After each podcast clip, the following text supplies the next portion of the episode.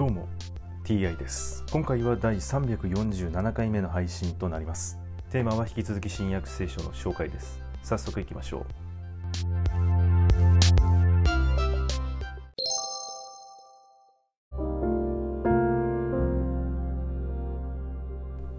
新約聖書第346回。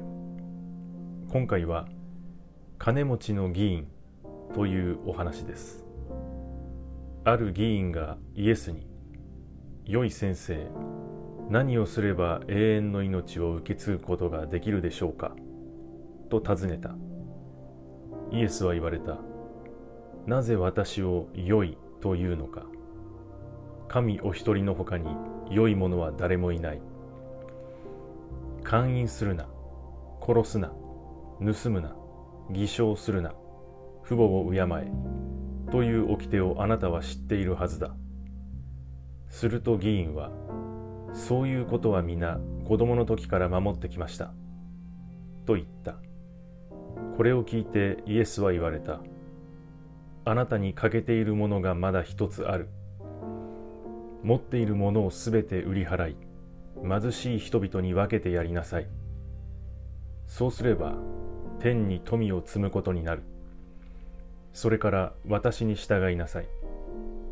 しかしその人はこれを聞いて非常に悲しんだ。大変な金持ちだったからである。イエスは議員が非常に悲しむのを見て言われた。財産のある者が神の国に入るのはなんと難しいことか。金持ちが神の国に入るよりもラクダが針の穴を通る方がまだ優しい。これを聞いた人々がそれでは誰が救われるのだろうかと言うとイエスは人間にはできないことも神にはできると言われた。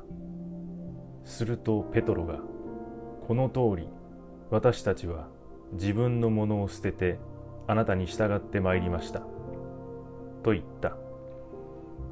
イエスは言われた。はっきり言っておく。神の国のために。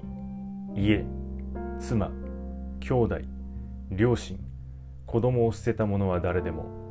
この世ではその何倍もの報いを受け後の世では永遠の命を受ける。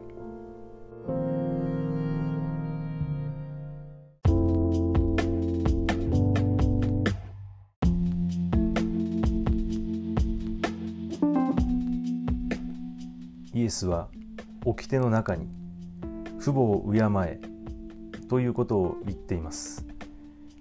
しかし神の国のために両親を捨てた者は誰でもこの世ではその何倍もの報いを受け後の世では永遠の命を受けると言っています。掟で父母を敬えと言っておきながら神の国のために両親を捨てろとえー、言っているのはこれは矛盾するのではないでしょうか。神の国のためであったら構わないのでしょうか。そもそも永遠の命を得たいということ自体が強欲なのではないでしょうか。永遠の命を受けたいがために金を貧しい人々に分ける。